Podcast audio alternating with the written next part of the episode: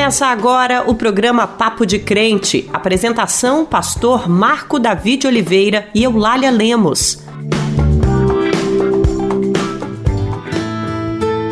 A paz do Senhor, meu irmão, a paz do Senhor, minha irmã, que alegria! Estamos juntos novamente nesse mais outro encontro no Papo de Crente, esse programa que tem falado tanto ao coração e também à sua mente. Obrigado por sua companhia, por sua audiência, que esse programa possa ser bênção na vida de cada um de vocês. Hoje vamos falar sobre direitos humanos. Há 74 anos, no dia 10 de dezembro de 1948, foi promulgada a Declaração Universal dos Direitos Humanos. Apesar desse tempo todo, uma pesquisa revelou que 55% dos brasileiros nunca ouviram falar dessa declaração. Entre os mais jovens, esse percentual sobe para 66,5%. Em um contexto como esse, não é incomum confundir direitos humanos com a defesa de direitos de bandidos e com a impunidade. Mas, queridos irmãos, queridas irmãs, não é nada disso. Diferente do que tem sido popularmente alardeado, os direitos humanos são os direitos básicos, fundamentais de todos os seres humanos, independente da cor, da religião ou da classe social. Isso significa afirmar que todos têm direito à vida, à igualdade à educação, à moradia, à liberdade e à saúde Todos têm o direito de serem respeitados e de terem suas integridades preservadas. O povo evangélico, pastor, sempre esteve ligado à defesa da vida. É isso que nós, crentes, temos em nós a partir de Jesus Cristo. A busca pela conquista dos direitos humanos que o fazemos quando ajudamos um irmão que está precisando de ajuda, de alimentação, de emprego, de socorro. Na verdade, os direitos humanos não precisam ser conquistados.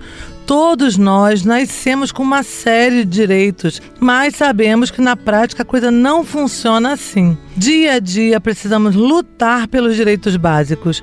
E é sobre isso que nossa convidada, Raquel Neri, que é docente da Faculdade de Educação da Universidade Federal da Bahia, conversa com a jornalista Naama Nunes. Nesse programa você ainda vai conferir os louvores, inclusive, irmãos, a nova versão de Deus Cuida de Mim de Kleber Lucas com o cantor popular Caetano Veloso. Temos o giro de notícias, o Dizem Por Aí e ainda informações sobre a transição de governo no país. Vamos orar neste momento, meu irmão, minha irmã, onde você estiver, se puder, pare um momentinho para nós conversarmos com o Senhor. Querido Deus, louvado e glorificado seja o teu nome. Te agradecemos, ó Deus, pelo teu cuidado sempre. Obrigado, Senhor, pelo programa Papo de Crente. Obrigado, Senhor, pelas pessoas que estão nos ouvindo neste momento, onde estiverem, sejam alcançadas, ó Deus, por tua graça, por tua misericórdia, pelo teu grande amor. Pai, muito obrigado, Senhor Deus, por tudo que tu tens feito em nossas vidas. Obrigado pela existência da igreja do Senhor nesse país. Obrigado, Senhor Deus, porque sabemos que temos os nossos direitos e os direitos básicos, Senhor Deus, a saúde, a alimentação, a moradia, são a educação, são coisas, ó Deus, que precisamos lutar constantemente e te louvamos, Deus, porque a igreja tem contribuído sempre para a manutenção desses direitos. Nós oramos agradecidos, Senhor, em nome de Jesus. Amém e amém. Eu quero te envolver em meus mistérios, no manto da minha glória. Eu vou desenrolar o rolo santo história. Eu vou fazer de ti vaso de honra. Eu vou envergonhar os que te zombam. Vou te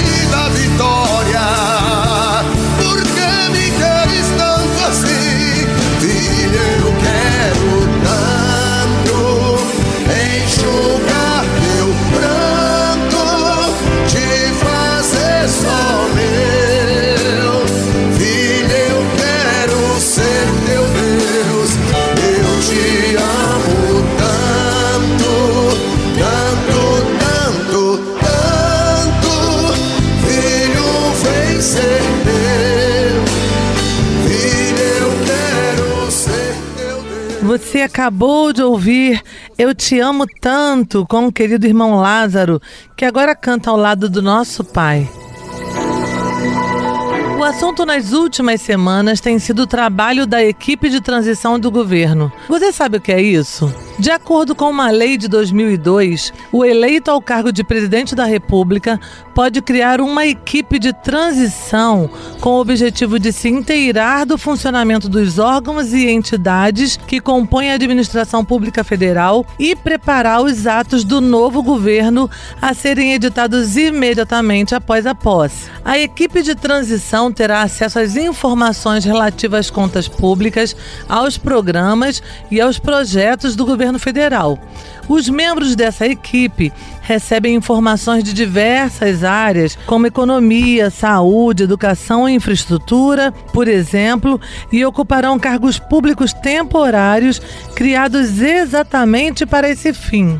A lei estabelece um limite de 50 pessoas para ocupar esses cargos, mas a equipe pode ter mais integrantes, desde que trabalhem de forma voluntária. Os integrantes do atual governo ficam obrigados, por lei, a fornecer as informações solicitadas pelo coordenador da equipe de transição, bem como a prestar o apoio técnico e administrativo necessários aos seus trabalhos. Com a lei de 2002, o presidente eleito não fica refém da boa vontade do governo que se encerra para compartilhar os documentos, inclusive sigilosos, dos últimos quatro anos de gestão. É do ministro-chefe da Casa Civil a responsabilidade de disponibilizar local, infraestrutura e apoio administrativo ao presidente e vice-presidente eleitos para que possam trabalhar na transição. Na democracia é assim, meu querido irmão, minha querida irmã. As informações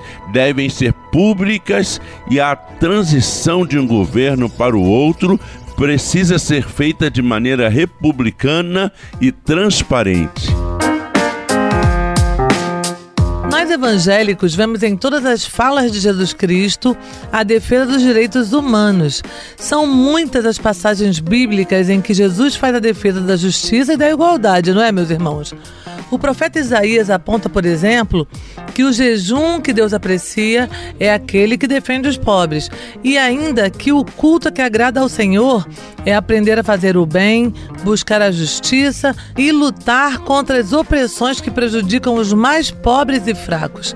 Agora é contigo, Naama. Olá, olá, olá, pastor Marco, Davi, a paz do Senhor aos nossos irmãos que nos acompanham neste momento, para a gente entender a importância dos direitos humanos no Brasil, eu converso agora com a Raquel Neri, ela que é evangélica e é docente na Universidade Federal da Bahia, da Faculdade de Educação. Olá, Raquel, seja muito bem-vinda ao Papo de Crente. Oi, Nama. Prazer falar. Um grande abraço para Eulália, Pastor Mar. Raquel, o que são os direitos humanos? Direitos humanos são normas que reconhecem, que protegem a dignidade da pessoa humana de todo e qualquer ser humano. Né? É um princípio que iguala todas as pessoas em razão de serem humanas.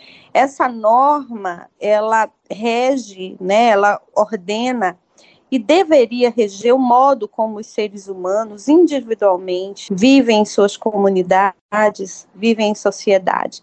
E rege também a relação de cada pessoa com o Estado e as obrigações que o Estado tem em relação a elas. Então, é uma via que vai e volta. É, os direitos são dos indivíduos, mas os indivíduos, eles, é, é, esse direito também os coloca numa posição de cumprir também com ou respeitar, considerar o direito do outro. Agora, Raquel, como os direitos humanos são violados no Brasil? A gente precisa compreender que a história do Brasil é marcada continuamente, desde o seu começo, por violações de direitos humanos. É, quando o colonizador se apropria da terra, o europeu chega na nossa nesta terra que hoje habitamos e se apropria dela. E a partir daí uma série de violências ela ela é, avança sobre os povos originários né, a partir de uma presumida superioridade né, a superioridade que era intelectual, cultural, religiosa, e depois, na sequência, à medida que o tempo passa, ela escraviza milhões de africanos, são capturados também, expropriados, né, é, é, é sonegados de sua liberdade. A herança, então, desse, desse fio histórico é a violência, que é tão comum e banal entre nós. Né? E a outra herança é a desigualdade social, a injustiça social. Então, eu acho que essas são as duas principais formas de, de violação dos direitos humanos no Brasil. Então, eu acho que o Brasil, em termos de direitos humanos, na minha compreensão, é, acima de tudo, um país de violências. E a gente realmente precisa fazer o um enfrentamento cuidadoso e corajoso disso, desse quadro. Raquel, quais caminhos o Brasil pode e deve trilhar para que os direitos fundamentais sejam garantidos a todos? Primeiro, é, a gente precisa reconhecer o enorme problema social que a gente tem nessa desigualdade profunda. Né? A gente precisa reconhecer que isso é um problema, e isso, nem todo mundo reconhece isso. Segundo, a gente precisa tentar instituir um, um pacto social um, um pacto social que assuma a, como prioridade máxima a superação desse problema. Então, primeiro partimos do reconhecimento de que há um problema e depois a gente pactuar que isso vai ser prioridade, prioridade de governo, prioridade de política pública, prioridade na educação, o que não é fácil, né? Porque é uma matriz ideológico, há um pensamento né, na, na no meio das pessoas, e isso está espalhado em toda a sociedade, né, inclusive entre aqueles que sofrem violências e às vezes também executam, né, perpetuam violência. É, essa matriz ideológica, ela resiste a essas superações. Eu acho que um outro, outro movimento fundamental para a gente tentar superar o problema da, da, dos direitos humanos do Brasil é pela educação porque essa, essas crenças que estão na base é, é, dessas violações e que muitas vezes elas acabam sendo obstáculos para a gente ter políticas públicas que realmente se efetivem e, e, e, nos ajudem a superar esses problemas, essa matriz ela acaba resistindo. Então é pela educação que eu acho que a gente pode superar isso, né? Agora, Raquel, você falou em reconhecimento e também em reparação, mas como nós, evangélicos, podemos contribuir para garantir os direitos humanos de todos? Sim, eu acho que a cultura evangélica, ela, ela, ela primeiro, ela tem uma condição favorável no nosso país para contribuir com a superação do problema dos direitos humanos, na medida em que ela, que ela encontra um, um, um, uma aceitação ampla. Né? A gente tem é, é, uma, uma massificação, digamos assim, né? Muitas pessoas são evangélicas, conhecem o evangelho, conhecem a Bíblia, né? Leem a Bíblia, citam seus versículos. Então, eu acho que os evangélicos acabam tendo um papel fundamental na instituição, em fortalecimento de uma, de uma cultura que respeite os direitos humanos e os promova, primeiro porque o evangelho de Jesus é compassivo, né? Era uma pessoa que se compadecia né? Então, ele, ele, ele provia o alimento para quem estava com fome, provia consolo para quem estava chorando, curando, ressuscitando. Né? Ele, se alguém estava doente, ele curava. Então, ele era cheio de compaixão. Então, os evangélicos deveriam também se comprometer com essa compaixão, com essa atitude compassiva diante do outro. O princípio dos direitos humanos está no Novo Testamento, no início da, da, do Evangelho do Senhor Jesus Cristo. E por último, porque o Evangelho de Jesus é também quem oferece ao mundo a ideia da graça, né? Ou seja, um recebimento que não resulta do, do meu merecer, aquilo que é graça é dado sem merecimento. Eu não estou com isso dizendo que a gente não deva considerar o mérito. Eventualmente, o mérito é importante. Mas o princípio da graça é receber algo de muito valor sem nenhum merecimento. Então, se todos nós fomos alcançados pela graça, essa deveria ser a forma de estar no mundo. Os evangélicos têm que estar no mundo, no Brasil, em suas relações com o outro, com aquele diferente de mim, graciosamente. Raquel, muito obrigada pela sua participação no Papo de Crente. Um grande abraço. Na... Nós conversamos aqui com a Raquel Neri, ela que é docente da Universidade Federal da Bahia. Eu preciso aprender um pouco aqui Eu preciso aprender um pouco ali. Eu preciso aprender mais de Deus, porque Ele é quem cuida de mim. Se uma porta se fecha aqui, outras portas se abrem ali. Eu preciso aprender mais de Deus, porque Ele é quem cuida de mim. Deus cuida de mim. Deus cuida de mim. Na sombra das suas asas, Deus cuida de mim.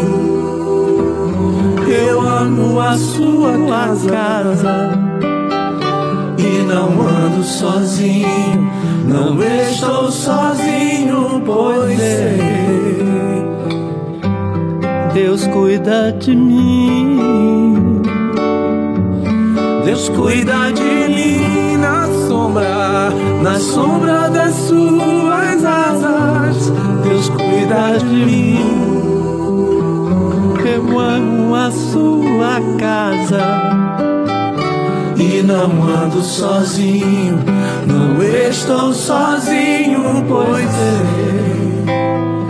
Deus cuida de mim. Você acabou de ouvir Deus Cuida de Mim, com Kleber Lucas e Caetano Veloso. Essa nova versão lindíssima da música, lançada outro dia no Fantástico, já está sendo um grande sucesso. O que diz a palavra de Deus sobre direitos humanos? Para esse ensinamento, eu convido a participar do programa o meu amigo, irmão e camarada, pastor Ariovaldo Ramos. Seja bem-vindo, pastor. Paz do Senhor Marco Davi, paz do Senhor minha irmã, meu irmão que nos ouve. Graças a Deus estamos aqui de novo para glorificar o nome do Senhor Jesus.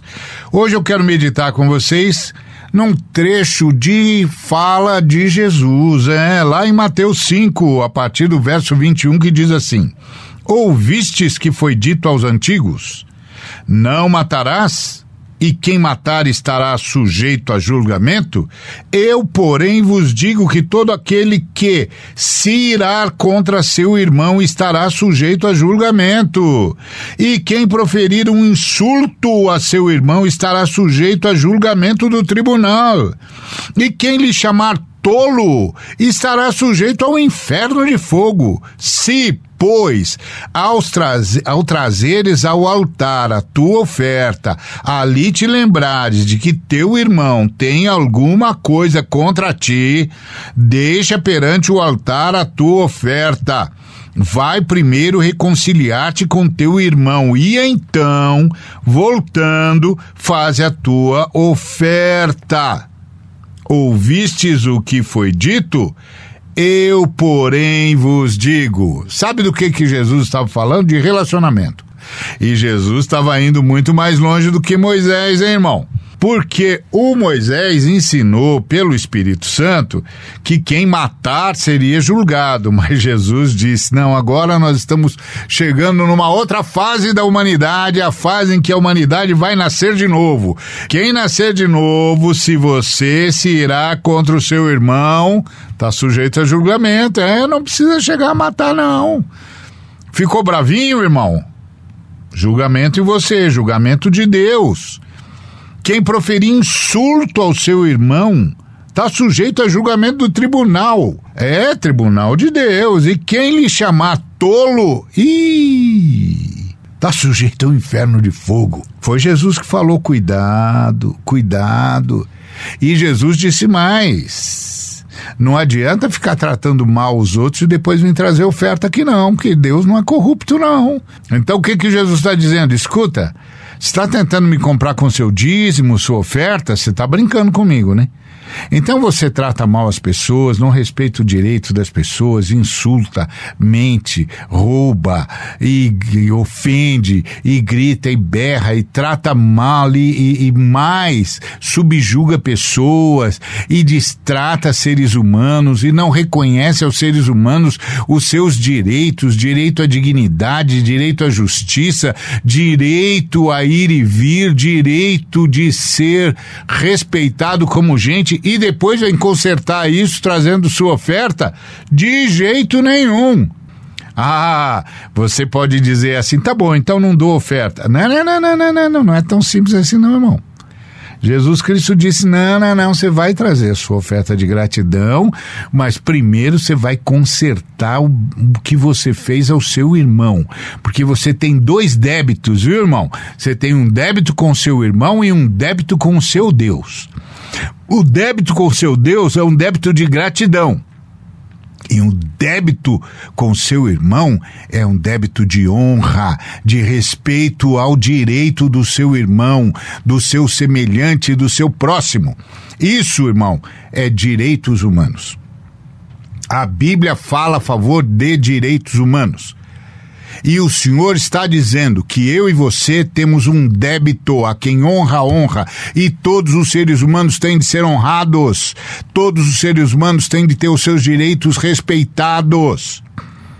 Olha, vou te dizer uma coisa. É absurdo. É absurdo o que acontece no mundo de desrespeito aos direitos humanos. Começa com o fato das mulheres serem tão desrespeitadas quanto são. É um absurdo. As mulheres carregam a semente da humanidade e são desrespeitadas. E depois o sujeito que desrespeita a mulher vai levar a oferta dele, o dízimo dele, pensando que Deus não viu, que Jesus não viu, que Jesus não está de olho. Engano seu.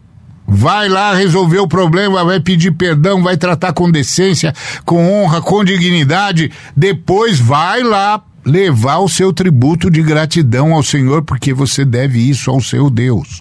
Como deve respeito à mulher, ao colega de trabalho, ao vizinho, ao ser humano com quem você cruza de tarde, de manhã, seja onde for. Tem de reconhecer o direito do ser humano. O ser humano é diferente de você, pensa diferente de você, crê diferente de você, se comporta diferente de você, não importa. É um ser humano e tem de ser honrado e tem de ser tratado com honra, com deferência. É o amor ao próximo como a si mesmo. Então, lembre-se, Jesus Cristo foi muito sério nessa questão. Ele disse: me ouçam, me ouçam. E aí você, meu irmão, que nasceu de novo, que é habitação do Espírito Santo, que chama, que se dirige à Trindade falando ao Pai em nome de Jesus, sob a orientação e a intercessão do Espírito Santo, bota uma coisa na sua cabeça. Isso é com você, meu irmão. É comigo, meu irmão. É conosco, minha irmã direitos humanos, respeito aos diferentes, respeito aos seres humanos. Não importa o que o ser humano pensa, ele ou ela é amado, amada por Deus. E tem de receber o privilégio do respeito e o direito do respeito em nome de Jesus. Dizem por, dizem aí, por aí, dizem por aí, dizem por aí, dizem por aí, dizem por aí, dizem por aí. Olá, pessoal do Papo de Crente. Eu vi nas minhas redes sociais uma notícia falando sobre uma lei de proteção doméstica onde proíbe pregação religiosa. Isso procede? É isso mesmo? Olá, Guilherme. Não existe projeto de lei em discussão denominado proteção doméstica. O mais próximo texto em tramitação que o site evangélico de checagem de notícias, o coletivo Beré, encontrou foi o projeto de lei 524 de 2015. Também não diz respeito à prisão religiosa, proibições de pregações, visitas religiosas ou de leitura da Bíblia, referindo-se sim a controle de volume de som exagerado em horários noturnos, o que já é feito por meio de diversas leis municipais e estaduais. Ou seja, a mensagem é falsa, Guilherme. Seu ressurgimento no meio religioso reforça a estratégia para fortalecer a mentira que circula há alguns anos sobre a existência de uma suposta perseguição de determinado segmento político a cristãos no Brasil. Ou seja, Guilherme, a mensagem é falsa.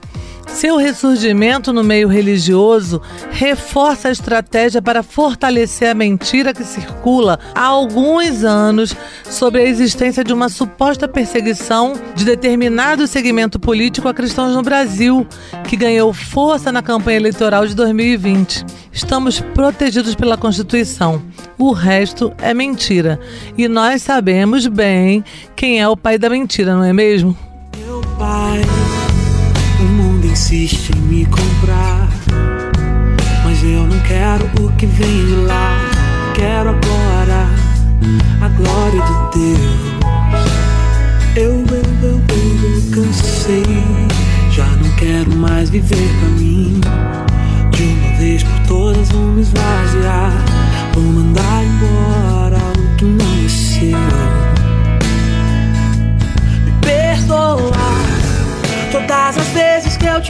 Entristeci. Não pensei em Cristo, só pensei em mim. Me ajuda a melhorar. Me ajuda a melhorar. Sozinho não consigo mais, já sei. Eu sou humano, eu só sei. Me ajude a melhorar. Você acabou de ouvir Me Ajude a Melhorar com Eli Soares. Agora você confere notícias do país e mais uma vez pedimos que nos ajudem em oração pelo Brasil. O atraso da vacinação contra a Covid-19 provocou a morte de ao menos 47 mil idosos no Brasil. A conclusão está em estudo publicado na mais importante revista científica do mundo, os cientistas ainda afirmam que as vacinas salvaram mais de 50 mil pessoas com mais de 60 anos apenas em janeiro e agosto de 2021 no país, ou seja, depois do início da vacinação. O governo Bolsonaro ignorou uma série de propostas para a aquisição de imunizantes. Ao contrário, fez campanha aberta contra as vacinas, máscaras e isolamento social em benefício de medicamentos ineficientes como a cloroquina. Infelizmente, o preço disso foram milhares de vidas perdidas. Agora temos a vacina. Minha irmã, meu irmão, procure um posto de saúde e proteja-se desta nova onda da Covid-19. O orçamento do programa Farmácia Popular perdeu quase 2 bilhões de reais. O valor é o menor previsto para o programa desde 2013. No ano passado, o Farmácia Popular atendeu cerca de 20 milhões de pessoas. Houve redução de 9 milhões de atendimentos em relação a 2015, ano com o maior volume de recursos destinados. O povo brasileiro, irmãos, precisa ter acesso aos medicamentos. Vamos pedir a Deus para olhar pelo nosso país e para que o presidente eleito consiga manter esse programa que é tão importante para a saúde de todos nós. E assim encerramos mais um Papo de Crente. O programa Papo de Crente é uma iniciativa da Frente de Evangélicos. Vamos ouvir a bênção com a pastora Silvia Nogueira. Até a próxima semana. Fiquem com Deus. Que o Senhor te abençoe e te guarde. O Senhor faça resplandecer o rosto sobre ti e tenha misericórdia de ti. O Senhor sobre ti levante o rosto e te dê a paz. Aleluia. Você ouviu o programa Papo de Crente.